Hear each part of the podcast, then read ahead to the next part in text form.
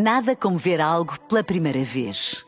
Porque às vezes, quando vemos e revemos, esquecemos-nos de como é bom descobrir o que é novo.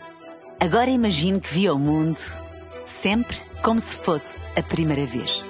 Zais. Veja como se fosse a primeira vez.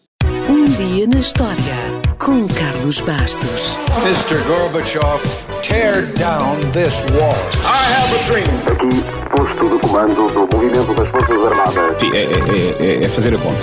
Houston, we have a problem. Yes, we can. And now for something completely different. A 28 de abril de 1923 foi inaugurado em Londres, para a exposição do Império Britânico, um estádio imponente. Custou uma fortuna para a altura e chamaram-lhe Estádio do Império. No entanto, como foi construído na zona de Wembley Park, rapidamente ficou conhecido como Estádio de Wembley. Depois destas exposições, praticamente nada ficava de pé. A própria Torre Eiffel teve os dias contados depois da exposição de Paris. Felizmente, ficou de pé. E o mesmo aconteceu com o estádio de Wembley. O estádio foi ampliado e foi então inaugurado oficialmente ao público pelo rei Jorge V no dia 28 de abril de 1923. Foi construído em exatamente 300 dias, custou 750 mil libras e foi descrito como a maior arena desportiva do mundo. E era mesmo. A final da Taça de Inglaterra foi o primeiro jogo realizado no estádio do Wembley. No dia da inauguração, Bolton e West Ham mediram forças. E caso já não se lembre, o Bolton venceu por 2-0.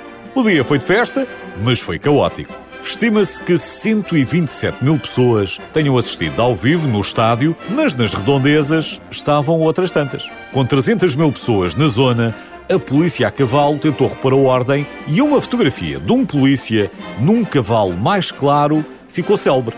Daí que esta final tenha ficado conhecida como a final do cavalo branco.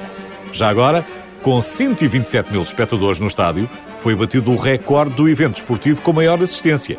Recorde que, por sua vez, só seria batido muito depois, na final do Mundial de 1950, no Brasil, quando 200 mil pessoas estiveram no Maracanã. Esta foi a primeira das 78 finais da Taça de Inglaterra disputadas lá até 2000, mas ainda pode juntar mais seis finais de competições europeias. O estádio de Wembley foi também o principal palco dos Jogos Olímpicos de 1948 e 2012, mas acima de tudo ficou conhecido como a casa do futebol inglês. Foi lá que a seleção inglesa venceu Portugal nas meias finais e a Alemanha na final do Mundial de 1966. 30 anos depois, foi também o principal estádio do Euro 96. Ainda poderíamos falar de muito mais números desportivos, mas o Wembley também foi sempre sinónimo de grandes concertos e espetáculos. Aliás, ainda há dias falámos aqui do tributo a Freddie Mercury. Portanto, para terminar, vamos só olhar para a lista dos recordistas de concertos em Wembley. Destacado na liderança, Michael Jackson. Esteve lá 15 vezes. Os Stones, 12. Madonna, 9. Os U2, 8. E Tina Turner esteve lá em 7 ocasiões. Esteve lá em algum destes concertos. O antigo estádio do Wembley esteve de pé 100 anos, de 1923 a 2003, desde 2007 há um novo, e quem sabe se não passa por lá um destes dias, quando tiver a oportunidade. Fique só com uma dúvida: vai ver um jogo ou vai ver um concerto? Nada como ver algo pela primeira vez. Porque às vezes, quando vemos e revemos, esquecemos-nos de como é bom descobrir o que é novo. Agora imagine que viu o mundo sempre como se fosse a primeira vez. Zais.